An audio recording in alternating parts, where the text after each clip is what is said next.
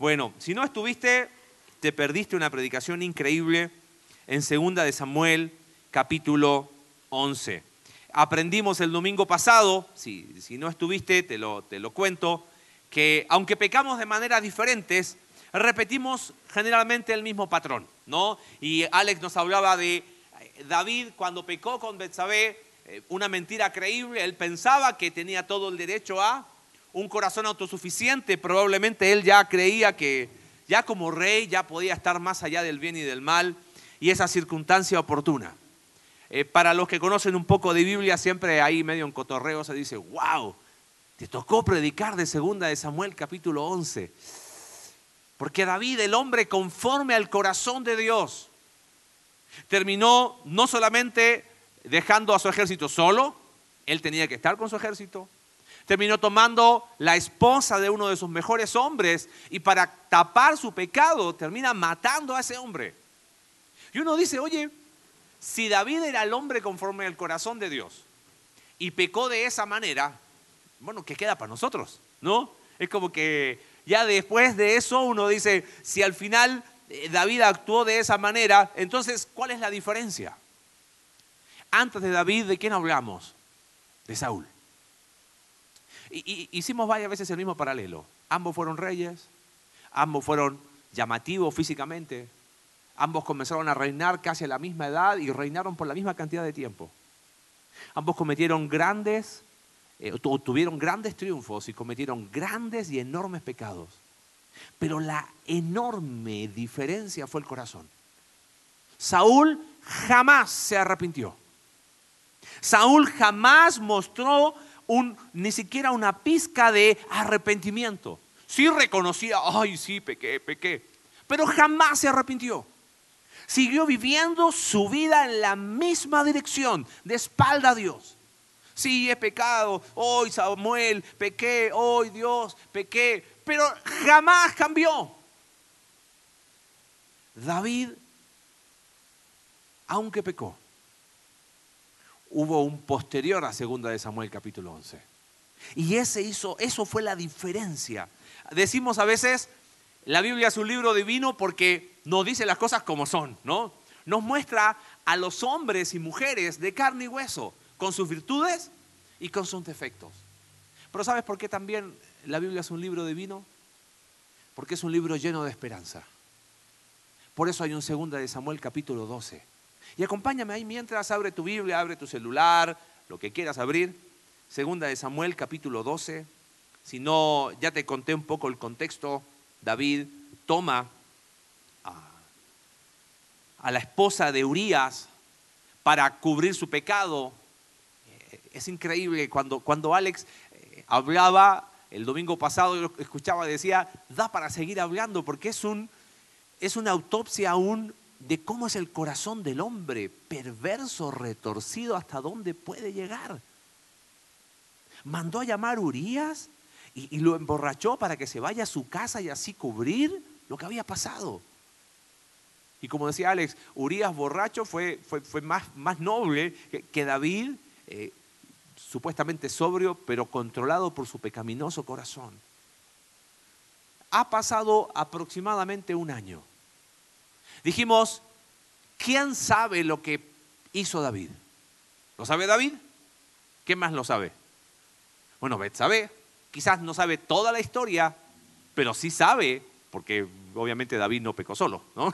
pecó con Betsabé. Lo sabe Dios. Termina el capítulo 11 y dice, mas esto que David había hecho fue desagradable ante los ojos de Dios. Betsabé quedó embarazada, ha, nacido el, bebé, así que mínimo ha pasado nueve, diez, un año aproximadamente entre que David pecó y lo que relata el capítulo 12. Y algo que dijo Alex el domingo pasado me llamó la atención. Ante el pueblo, probablemente David era un héroe. ¿Por qué razón? Nadie más sabía lo que había pasado. Piensa esto, Urias murió en batalla y esta mujer Betsabé viuda ahora es redimida por quién?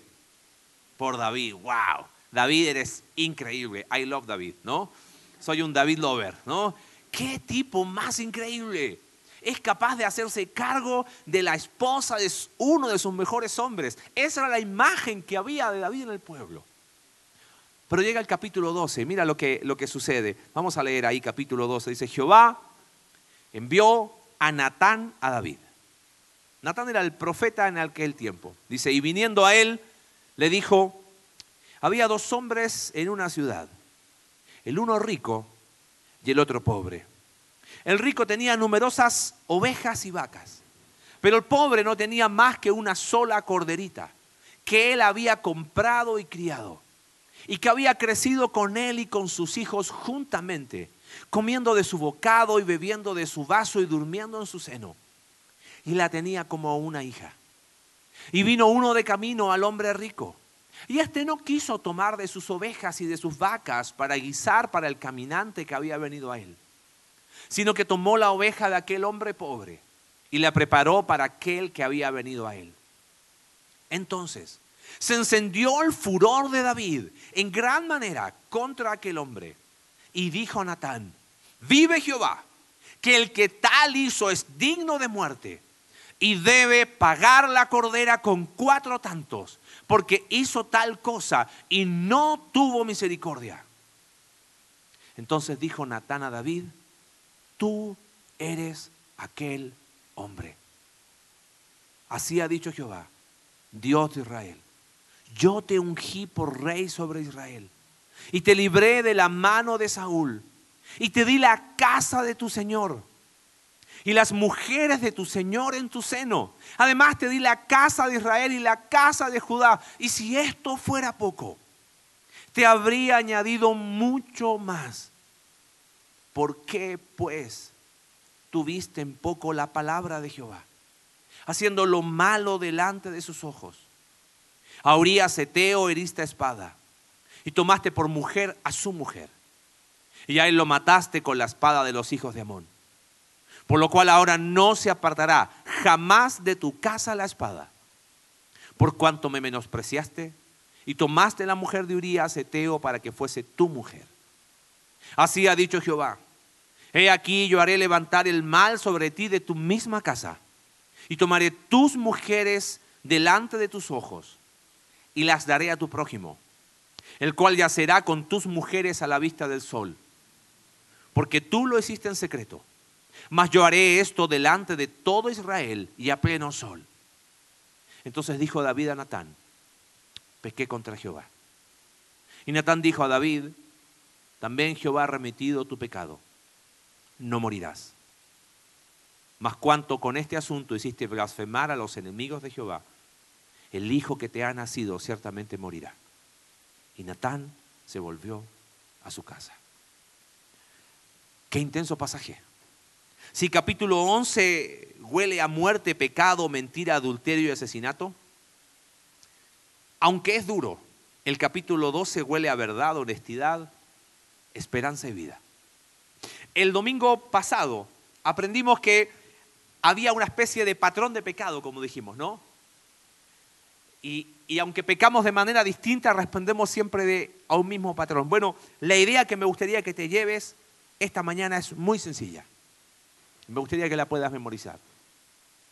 Mientras haya arrepentimiento, hay vida. Otra vez. Mientras haya arrepentimiento, es un condicionamiento. Mientras haya arrepentimiento, hay una certeza. Va a haber vida. ¿Sabes? ¿Cuál sería la definición más básica de arrepentimiento? Se dice que arrepentimiento es un cambio de mente.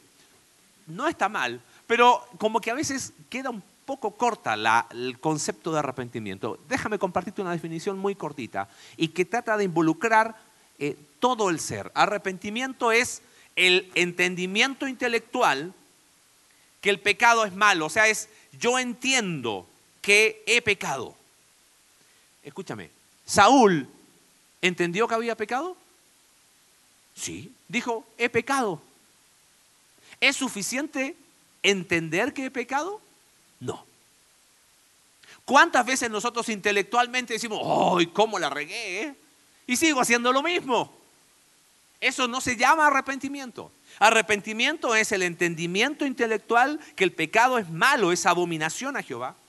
es la aprobación emocional de las enseñanzas de las escrituras en cuanto al pecado, acompañado de un dolor profundo, pero no por las consecuencias. Me duele, ¿por qué? Porque he pecado contra Dios. Y finalmente una decisión personal de alejarse del pecado. Si te lo puedo ilustrar, estoy en esta dirección. ¡Wow! Entendí que he pecado. ¿Cómo? Lo siento en mi corazón, hay un dolor porque le fallé a Dios, pequé contra Dios y me arrepiento, doy un giro y dejo de vivir ese estilo de vida para vivir otra. Eso es lo que jamás hizo Saúl. Saúl se quedó con qué? Ay, sí, he pecado. Uy, cómo metí la pata. Eh? Pero jamás se arrepintió. Mira, a la luz de este capítulo me gustaría que, a la misma manera que vimos un patrón el domingo pasado, veamos un patrón este domingo. ¿Qué elementos distintivos deben existir para que una persona se arrepienta? En primer lugar, a la luz del capítulo 12, cuando pecamos hay una mentira creíble. Para arrepentirnos debe haber una verdad inmutable. Fíjate qué interesante el pasaje. Llega Natán, eh, hay mucho que vamos a ir desmenuzando de este pasaje, pero cuando Natán habla con David, él, fíjate lo que le dice, Verso 9. ¿Por qué pues tuviste en poco, qué cosa? La palabra de Jehová. Yo no veo a Natán tratando de suavizar el discurso, ¿no? Oye, David, eh, me vamos por unos tacos y vamos a charlar tú y yo. No, no, sin pelos en la lengua. La verdad de Dios nos dice las cosas como son, nos gusten o no. Y fíjate, antes de eso, mira lo que le dice verso 7, que lo leímos recién. Yo te ungí, Natán hablando en nombre de Dios, te libré de la mano de Saúl, te di la casa de tu Señor. Mira, aún las mujeres de tu, eh, de tu, Señor en tu seno. Te di la casa de Israel, la casa de Judá. Esto duele mi corazón, porque pienso en mi vida. Y es más, si a esto fuera poco, te habría añadido mucho más. ¿Qué le está diciendo Jehová a David? cuánta gracia has recibido. Toda gracia. La verdad inmutable de Dios es que Dios le dice, David, tuviste en poco todo lo que yo te di. ¿No te era suficiente todo lo que yo te había dado? Que tuviste que mirar la corderita solita de Urias Eteo. ¿Viste la historia que le cuenta Natán? Es, es un capo este Natán, ¿eh? O sea, como que le hace pisar el palito a David. Porque David se enciende. ¡Oh! Ese hombre debe morir. Tú eres ese hombre. ¿Qué silencio se tiene que haber hecho en palacio ese día? Tú eres ese hombre. Pero lo primero que le marca es que, mira, Alex nos hablaba el domingo pasado. Esa tendencia a creernos merecedores de algo. Cuando creemos que merecemos algo, indirectamente estamos menospreciando lo que ya tenemos. Jamás va a haber arrepentimiento si no establecemos una verdad de Dios. ¿Cuánto hemos recibido de Él? Todo.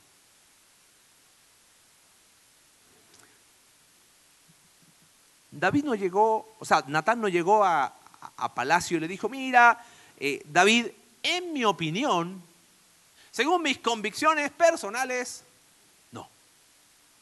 le dijo, tuviste en poco la palabra de quién? De Jehová. Es interesante. Isaías 50, 20 habla de, eh, hay de que a lo que lo malo dicen bueno y a lo bueno dicen malo. Hoy el mundo nos quiere hacer creer que tenemos que arrepentirnos de lo que es verdad a los ojos de Dios. Y eso nos lleva de alguna manera indirecta a no arrepentirnos de lo que sí debemos arrepentirnos. Mira qué interesante. Compara Éxodo 20. En todo lo que pecó David, mira cómo fue quebrantando la ley. No te harás dioses ajenos que delante de mí. ¿Quién fue el Dios para David? El mismo. No te inclinarás a ellas ni las adorarás, adorarás. ¿Ante quién se inclinó David? Ante sus propias pasiones y deseos. No matarás. ¿Qué hizo David? Mató. No cometerás adulterio. ¿Qué hizo David? Adulteró. No codiciarás la mujer de tu prójimo ni las cosas de tu prójimo. ¿Qué hizo David? Eso mero. ¿Te das cuenta? Hay un concepto que tenemos que profundizar acá. La verdad no ha cambiado. Nosotros tenemos una idea de que sí, tenemos que arrepentirnos como David, pero en el fondo uno dice, oye, pero yo nunca he pecado como David, así como para meterme con alguien y mandar a matar por, ese alguien. Mm. A mi suegra mandaría, algo así jamás. Y es como que cuando hablamos de arrepentimiento, decimos, sí, arrepentirnos de pecados como los que hizo David, sí, pero de los otros pecados, ¿cuál es el primer patrón? Una verdad que inmutable. Iglesia, la murmuración sigue siendo pecado y tenemos que arrepentirnos de eso. La falta de honra a los padres sigue siendo pecado y tenemos que arrepentirnos de eso. El dejará hombre, padre y madre se unirá a su mujer. Es una orden de Dios. No hacerlo es pecado. Y tenemos que arrepentirnos de eso. Tener un corazón crítico de otros y creerse que tengo la eh, libertad y la autoridad para estar criticando medio mundo sigue siendo pecado. Y de eso me tengo que arrepentir también. Y no esperar caer en, los zapatos de David para decir, oh, sí, yo me tengo que arrepentir, ¿no? Categorizamos pecados como que pecados tipo David y Betsabé necesitan arrepentimiento. Ahora, yo soy un mentiroso de primera, pero bueno, mentiritas así blancas no pasa nada. Soy un tipo que la ira me vuelve loco y, me controlo por la ira y, contesto mal y soy áspero con mi esposa y soy un hijo insolente con mis padres y soy un perezoso en el trabajo, soy un irresponsable y no tengo testimonio en el trabajo. Ah, pero eso no hay problema. No, para que haya arrepentimiento tiene que haber una verdad inmutable. El arrepentimiento es para los grandes pecados, si se le puede llamar así, pero para los pequeños también. Hay una verdad que también hay en este pasaje. Es muy interesante. Eh, anticipo algunas cosas. ¿Qué dice David cuando dice, cuando Natán le cuenta la historia? Dice, el tal debe morir y debe pagar qué? Cuatro tantos. La ley en Éxodo 22, capítulo 1, decía que si alguien tomaba una oveja de alguien, debía devolver, ¿sabes cuántas? Cuatro. Según el pasaje, Dios perdonó el pecado de David. ¿Lo perdonó Dios? Sí. ¿Hubo consecuencias? ¿Quién murió? Su hijo. ¿Pero sabes quién murió después? Porque Dios le dice, nunca se apartará la espada de qué? murió Amnón. Capítulos después, lo vamos a ver el próximo domingo. ¿Sabes quién murió después? Absalón. Y en Primera de Reyes muere Adonías. ¿Cuántos?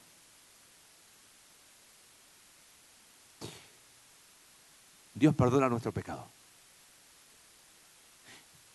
Pero tenemos que hacernos cargo de las consecuencias de nuestro pecado. Esa es parte de la verdad inmutable de Dios. No podemos arrepentirnos de lo que yo creo que está bien o de lo que yo creo que está mal. La Biblia no nos llama a arrepentirnos según tu propio criterio y opinión. Vino Natán y habló la verdad de Dios. Acá está la verdad de Dios.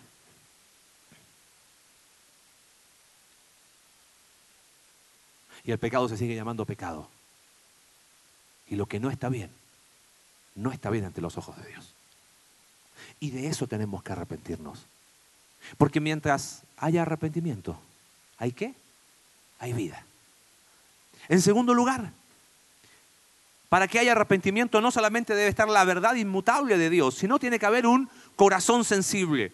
Cuando David pecó, su corazón estaba totalmente endurecido, autosuficiente, mirando, Betsabe, ven para acá, hey, ¿quién se le niega al rey? Ahora es increíble en, estos en este pasaje cómo cambia el corazón de David. Cuando escucha la historia de Natán, eh, el, el pasaje nos dice claramente que, verso 5, se encendió el furor de David en gran manera ante la historia que contó Natán. El tal debe morir. Recién leímos Éxodo 22.1. Si alguien robaba una oveja, debía devolver cuántas? Dice ahí, por aquel buey pagará cinco bueyes y por aquella oveja cuatro ovejas. Pero la ley en ninguna parte dice que si alguien tomaba una oveja de otro, debía qué? Morir. Sí debía pagar cuatro tantos, pero no morir. Yo siento, es una opinión muy personal, que David se coloca su propia sentencia.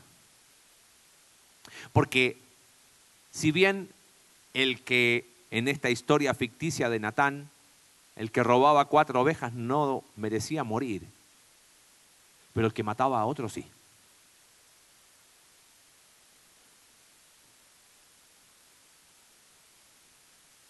No sé si lo percibiste en la lectura, pero ¿ves cuando uno empieza a estar mal y no se arrepiente y se queda mal y se queda mal y se queda mal? ¿Qué empiezo a ver? Que todos están qué? Mal. Y es como que caminamos con los ojos vendados. Pero cuando Natán le dice, tú eres ese hombre. Es como que se le cae la venda de los ojos. Porque termina el pasaje diciendo, entonces dijo David a Natán, pequé contra Jehová. Sin justificaciones, sin peros. Oye, en tan poco tiempo, de un corazón así como duro, duro, ah, él debe morir a decir, pequé contra Jehová. Esa fue la gran diferencia de David, como dijimos al inicio. Un corazón sensible. Por eso él entendió y se quebrantó. Y en el Salmo 51, el que escribe después de pecar con Betsabé y ser confrontado por Natán, él dice: Los sacrificios de Dios son el espíritu quebrantado. Al corazón contrito y humillado, tú no vas a rechazar. Yo siento que de alguna manera es como que como que nosotros nos ponemos en off cuando pecamos, ¿no? Es como que hoy voy a pecar, voy a desconectar el cable comunión con Dios. ¡Pic! No lo hacemos conscientemente, aunque a veces sí. y podemos estar así años. ¿eh? ¿Cuánto tiempo estuvo David? Un año. Un año. ¿No te llama la atención eso? El hombre que se supone que tenía el corazón conforme al corazón de Dios estuvo un año y, no habló nada. El arrepentimiento, como dijimos recién, no es una declaración, ay, sí, yo pequé. No, abarca toda la vida, lo que yo entiendo, he pecado, lo, lo que me duele en mi corazón, cambio. ¿Sabes lo interesante de lo que sigue? Es que Lamentablemente las palabras de Natán se cumplieron. La espada nunca se apartó de la casa de David. Pero David nunca volvió a pecar en esa área. Eso se llama arrepentimiento. Y eso tiene que ver porque había un corazón sensible. Mira, debe doler. Se dice el arrepentimiento, tiene que haber dolor, pero ¿qué debe doler? Me anticipo algunas cosas que vamos a ver en el material de grupos. Si no estás en grupo conexión, te lo perdiste esta semana, ¿ok? Todavía te puedes inscribir, no hay problema. A veces nos dolemos, ¿por qué razón? ¿Cómo pude pecar de esa manera? ¿Qué estoy diciendo? ¿Me duele porque pequé contra Dios? O me duele porque como yo fui a pecar de esa manera. Mira qué sutil. Suena bien, ¿no? ¿Cómo fui a pecar de esa forma? Yo cómo me permití ese pecado. Espérame, espérame. ¿De quién se trata? ¿De Dios o de mí? ¿Te duele porque te decepcionaste de ti mismo? Eso no es arrepentimiento. Señor, perdóname, pero te pido que las consecuencias no sean esas, porque ¿qué va a pasar? Y me duele las consecuencias de mi pecado. Eso no es dolor de arrepentimiento. Fíjate lo que dice 2 de Corintios capítulo 7, verso 10. Leo otra traducción. Dice, pues la tristeza, perdón, pues la clase de tristeza que Dios desea que suframos nos aleja del pecado y trae como resultado salvación. No hay que lamentarse por esa clase de tristeza, esa que te aleja del pecado y te lleva a Dios. Pero la tristeza del mundo a la cual le falta arrepentimiento resulta en muerte espiritual. ¿No has visto a alguien que está arrepentido y, ay, perdón? Pero no es arrepentimiento según Dios. Hay dolor, pero hay dolor por la consecuencia del pecado. Quizás hay dolor por decepción de sí mismo. Hay dolor porque sabe que va a enfrentar la ley y va a haber consecuencias duras. ¿Cuántas veces has escuchado en la televisión, sí, estoy tan arrepentido, eh, estrellas del espectáculo, futbolistas que hablan de que se arrepienten, se arrepienten, pero si no es a la manera de Dios, no es arrepentimiento. ¿Y sabes qué, siento a veces? Que nosotros nos creemos un concepto de arrepentimiento que no es. Y, nos arrepentimos y, y, y que me dolió mucho. Pero me dolió porque yo no me podía permitir algo así. O porque, wow, las consecuencias y los efectos que iba a haber. David, sin ningún pero, dijo, pequé contra Jehová. Es ese corazón. Hmm. El otro día un, amigo me compartió algo que, que, me animó mucho a leerlo. Me, dije, me decía, empezado a entender de qué trata la vida cristiana. No es no pecar por el miedo al castigo de Dios y el miedo a las consecuencias de mi pecado. Es entender que cuando peco le estoy dando la espalda a ese Dios que me amó. Es entender que cuando peco estoy menospreciando todo lo que Él hizo por mí. Cambia, ¿no? Pablo entendió esa verdad. Y él dijo, con Cristo estoy, eh, el amor de Cristo me constriñe, me impulsa, me motiva. Entonces, cuando pienso en el amor de Cristo, llego a una conclusión. Dejo de vivir para mí. ¿Para vivir para quién? Para Él. Para que haya arrepentimiento. No solamente tiene que haber una verdad inmutable, sino tiene que haber un corazón sensible. Iglesia, ¿Cómo está si tuviésemos que hacer un examen al corazón?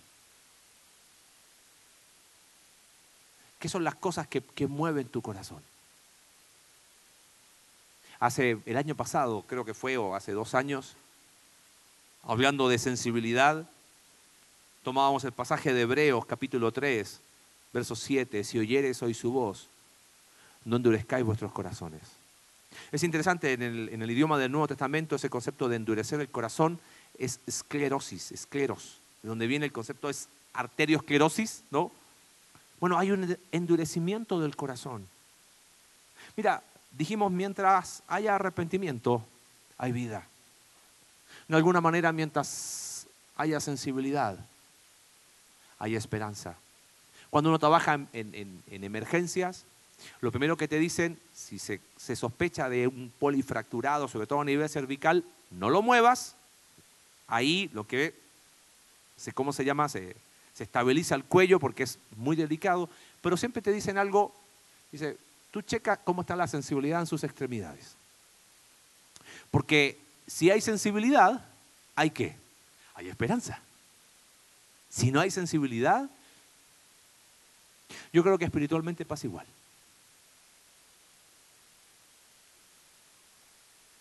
Un año estuvo David en silencio. ¿Cuántos llevas tú? ¿Cuántos llevo yo? Con cosas bajo la mesa. El iceberg, que la punta está todo bien, pero bajo el iceberg.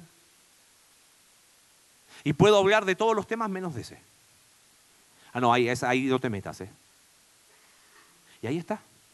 Y puede estar años, ¿eh?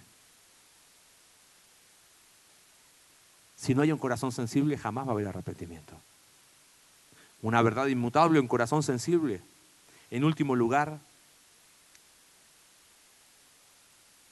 en este pasaje del capítulo 12, es interesante que David, siendo el hombre conforme al corazón de Dios, no reaccionó solo. ¿No te llama la atención eso? No es que David dice, bueno, y un día levantándose dijo, ay Dios, cómo pequé contra ti. A veces decimos, bueno, estoy mal, necesito un tiempo. ¿Escuchaste personas así? ¿Dijiste eso alguna vez tú? Bueno, lo dije muchas veces. Pecando, estaba mal. No, me voy a tomar un tiempo porque necesito un tiempo, un tiempo. Ah, un año pasó y empeoraron las cosas. Un año. ¿Qué tiempo? ¿Quién llegó? Llegó Natán. Dijimos una verdad inmutable, un corazón y en último lugar, para que haya arrepentimiento debe existir el hombre de Dios oportuno. Y quizá me dice, eh, eh, eh, momento, yo no estoy de acuerdo con eso, porque el hijo pródigo estaba solito ahí comiendo los, la, comida de, ¿cómo se llama?, de, de los cerdos, y dice, entrando en sí, volvió al padre. Bueno, síguele, si tú quieres, síguele. ¿Qué usa Dios para hacernos reaccionar? Muchas veces usa nuestra conciencia. El, Salmo capítulo 16, verso 7 dice, bendeciré a Jehová que me aconseja, aún en las noches me enseña mi conciencia. Pero no es la conciencia por sí, sino es la conciencia cautiva a la palabra de Dios. Porque, amado, el pecado arruina la conciencia. Amén. Muchísimo. Si tú confías en tu conciencia para reaccionar a tu pecado, me parece que vamos a chocar contra la pared. No, pero el Espíritu Santo a mí me convence porque el Espíritu Santo a mí me habla. ¿Sí? Y también la Biblia me dice en Efesios capítulo 5, perdón, capítulo 4, verso 30, no contristéis al Espíritu Santo. En Primera de Tesalonicenses capítulo 5, verso 19 nos dice, y no apaguéis el Espíritu. O sea, aún la obra del Espíritu Santo yo la puedo contristar y puedo... O dime que no ha sido así cuántas veces. ¿Cuántas veces? Y voy a, voy a hablar vida cristiana básica. ¿A poco el Espíritu Santo no se va cuando yo peco? No. Por eso dice, no contristéis, no apaguéis el Espíritu. Fuimos sellados, aprendimos hace dos domingos cuando vino Mario con el Espíritu Santo. Entonces, ¿qué usa Dios? La mayoría de las veces usa hombres y mujeres oportunas. Por eso está en la escritura el unos a otros, una y otra vez, un texto que hemos hablado mucho, Hebreos capítulo 3, verso 12 al 13. Mirad, hermanos, que no haya ninguno de vosotros corazón malo de incredulidad para apartarse del Dios vivo. Paréntesis, así estaba David, ¿o no? Porque seguía siendo el rey, pero ¿cómo estaba de Dios? Lejos. Se creyó su mentira, incredulidad para apartarse del Dios vivo. Antes exhortaos los unos a los otros cada día, entre tanto que se dice hoy, para que ninguno de vosotros se endurezca por el engaño del pecado. Eso fue Natán para David. El hombre de Dios oportuno. Muchos dicen que David y Natán eran amigos. Ahora, ¿te das cuenta lo que hizo Natán? Puso en riesgo qué? Su cabeza. Sí, a ver, ¿quién sabía lo que había hecho David? David. Al menos lo que incluyó Betsabé, Betsabé y Dios. Ahora, si en un año Natán no fue, es porque Natán no tenía idea. Hasta que de alguna manera Dios le reveló a Natán. Ahora ponte los zapatos de Natán. Natán, anda a hablar con tu amigo y cuéntale esto y dile esto. Tú eres ese hombre. Señor, mándale una carta tú mejor. Díselo directamente. Yo creo que a Natán lo movió la verdad de Dios y lo movió el amor a su amigo. Y Natán fue. Tenía acceso a palacio. No quiero ser hereje, pero de alguna manera sin Natán no había arrepentimiento. Porque escúchame, la verdad de Dios estaba antes que David pecara y después que David pecara? Sí. ¿Acaso David no tenía ese corazón sensible? Sí, se había endurecido ahora, estaba ciego. Entonces, ¿qué tenía que pasar? Tenía que aparecer el hombre de Dios oportuno, alguien que de afuera lo sacudiera y que la venda se cayera de los ojos. Eso fue lo que hizo Natán. Natán no provocó el arrepentimiento de David, porque el arrepentimiento es la respuesta del hombre a la verdad de Dios. En este caso, comunicada por Natán. La verdad inmutable, un corazón sensible, el hombre de Dios oportuno. La verdad inmutable está aquí.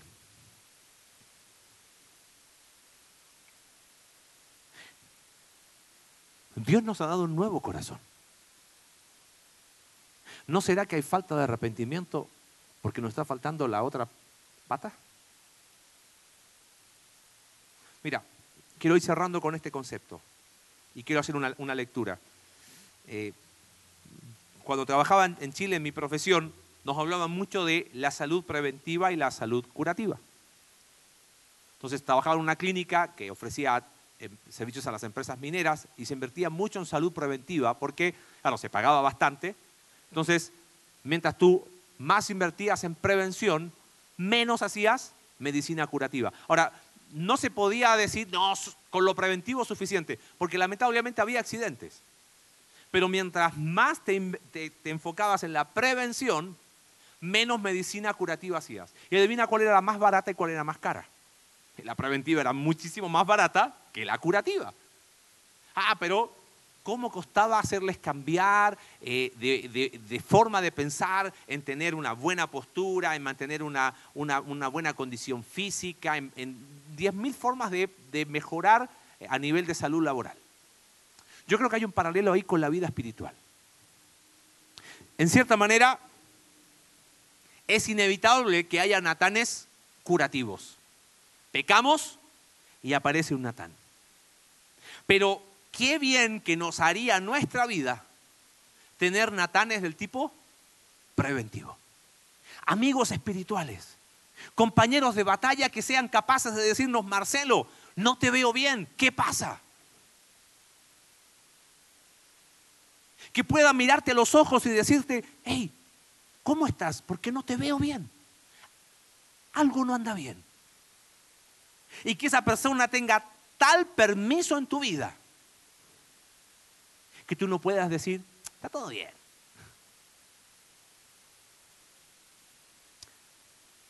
Si la salud preventiva era mucho más barata que la salud curativa. Los natanes preventivos son mucho menos dolorosos y menos costosos que los natanes curativos. La pregunta es, ¿por qué nos cuesta rodearnos? de personas como Natán, pero de forma preventiva. Déjame hacerte una lectura y, quiero ir cerrando con esto. Hay un libro que de un pastor español que me llamó mucho la atención. Dice él, estoy convencido de que una de las mayores lacras dentro de la iglesia actual es la tendencia al aislamiento de un hijo de Dios como hijos de Dios, pertenecemos a un organismo vivo mucho más grande e importante que nosotros mismos. Dice, el aislamiento es una ratonera, es un suicidio espiritual. Por más que se disfrace de mil maneras y se haya convertido actualmente en una forma habitual de comportamiento para muchos cristianos. Porque existen errores, dice este pastor, y pecados de los que uno no es consciente por sí mismo. Hay faltas que a menos que mi hermano me las señale, nunca lograré verlas sin ayuda exterior. Es más, el mismo David escribió, Señor, ¿quién podrá entender sus propios errores? Él era consciente de que había áreas en su vida que él no iba a ver. No, pues mi conciencia me habla. Conciencia cauterizada tenemos. No, el Espíritu Santo me mueve. Lo, lo, vivimos apagando y contristando con nuestro pecado un hombre y una mujer de Dios oportuno a tu lado, va a ser la única manera de vivir una vida con el arrepentimiento como estilo de vida. Sigue diciendo este pastor. Dice, de modo que hay transgresiones, incluso iniquidades que por mí mismo jamás llegaré a confesar, a menos que alguien me abra los ojos y pueda verlas. Para eso existe el cuerpo de Cristo. David necesitó a Natán, yo necesito Natanes en mi vida y pido al Señor que me los envíe siempre que sea necesario y que no cometa el error de aislarme y cerrar los oídos a su incómodo mensaje. Es lamentable constatar cómo hay cristianos que creen estar por encima del resto del cuerpo. Y esto es lo que llamó la atención para mí. Huyen del resto del cuerpo y no tienen comunión. Se aíslan y no permiten que nadie les amoneste nunca. La comunión que ellos practican es a su medida. Solamente conversan con quienes les resulte cómodo y agradable, pero esa no es la comunión bíblica huyen de la confrontación y no admiten corrección alguna, porque en el momento en que alguien osa señalarles algún error o carencia, se apartan, suben la guardia, se sienten heridos, juzgados y se van. Nadie puede entrar en su cueva particular y se cuidan bien de mantenerla a oscuras. No son transparentes. Declaman constantemente que están bien cuando siguen estando mal tienen poses estudiadas para sus apariciones públicas, pero no tienen cercanía auténtica con nadie, porque tampoco resisten una relación espiritual cercana con nadie, ni una cobertura seria y real sobre sus vidas. Dice, y no están dispuestos, ¿eh? Cuando están en compañía de alguien, interpretan. Cuando están solos, viven y respiran y son ellos mismos. Por lo tanto, caminan solos. Necesitan el encierro y la distancia porque no hay quien pueda vivir permanentemente sobreactuando en público. Resulta agotador. Algunos acumulan hasta tensión y enfermedades por este motivo. Se llama aislamiento y es como decía, una lacra. Las consecuencias llegarán tarde o temprano y nunca es ni será gratis. Te quiero animar a dos cosas hoy. Te iba a entregar un papelito, pero se me quedó ahí en, mi bolso. ¿Hay natanes en tu vida? ¿O estoy viviendo un cristianismo de aislamiento?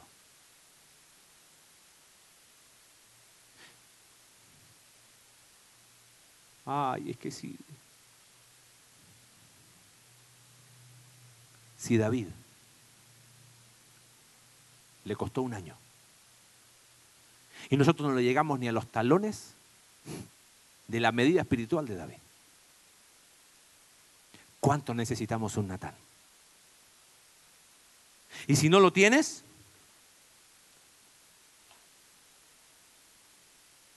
estás en riesgo de suicidio espiritual. Búscalo. Ponle nombre. Agarra tus notas ahí. Pon nombre. Natán, dos puntos. ¿Quién va a ser tú, Natán? Pero preventivo. Donde, amigo, cuando me veas mal, pregúntame. Cuando no vengo un domingo a la iglesia, llámame. Cuando no tenga ganas de ir al grupo, dime. Si no estoy en un grupo, sígueme, persígueme, pero no me dejes solo. Porque mientras haya arrepentimiento, ¿qué va a haber? Va a haber vida. Y no solamente necesitamos natanes en nuestra vida, sino que ¿quién necesita arrepentirse? Todos necesitamos arrepentirnos. Porque todos hemos pecado, pero no, no quiero ser general, quiero ser muy específico esta mañana. Un año mantuvo David acá, bajo la mesa. ¿Cuántos años llevamos nosotros? ¿Cuántos años llevas tú y yo con pecados que nadie sabe?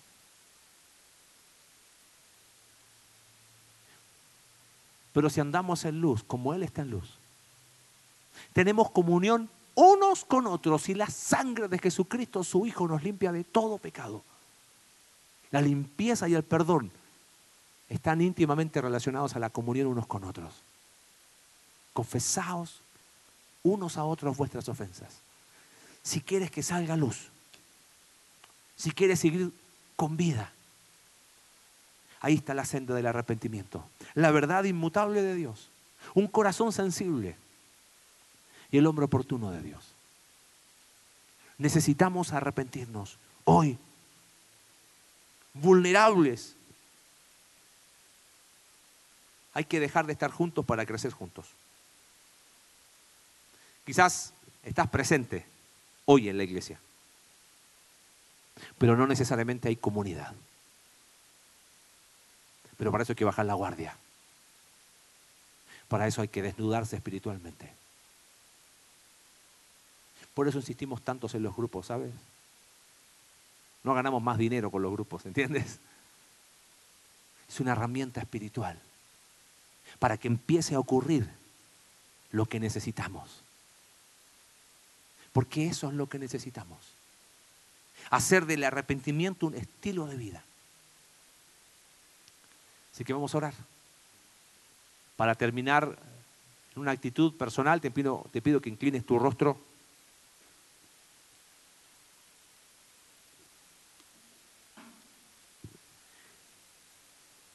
Hay un viejo canto que dice, hoy, hoy vengo a tu presencia, mis pecados no están ocultos ante ti.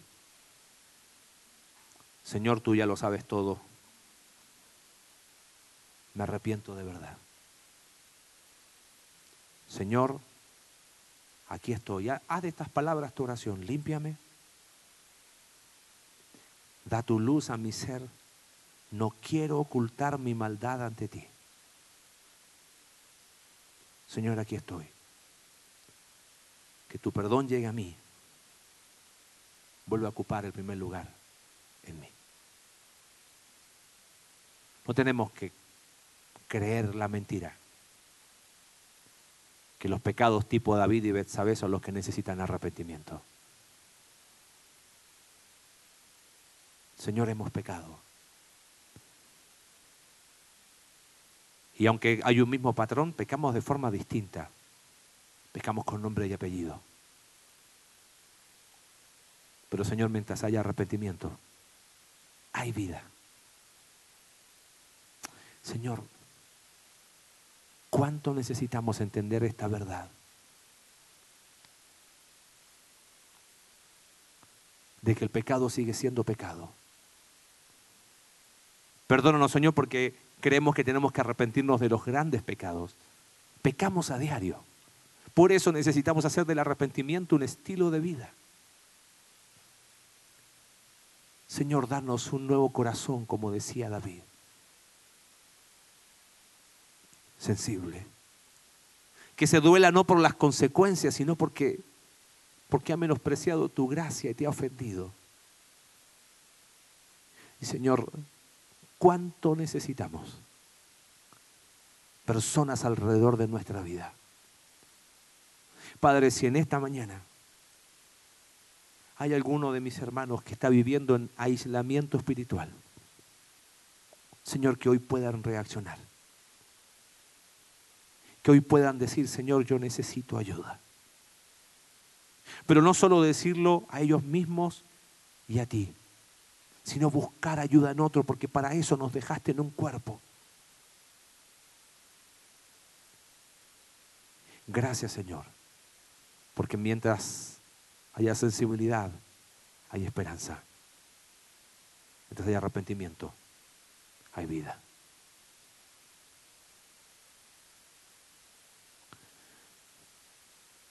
Oramos, Señor, en el nombre de Jesús. Amén.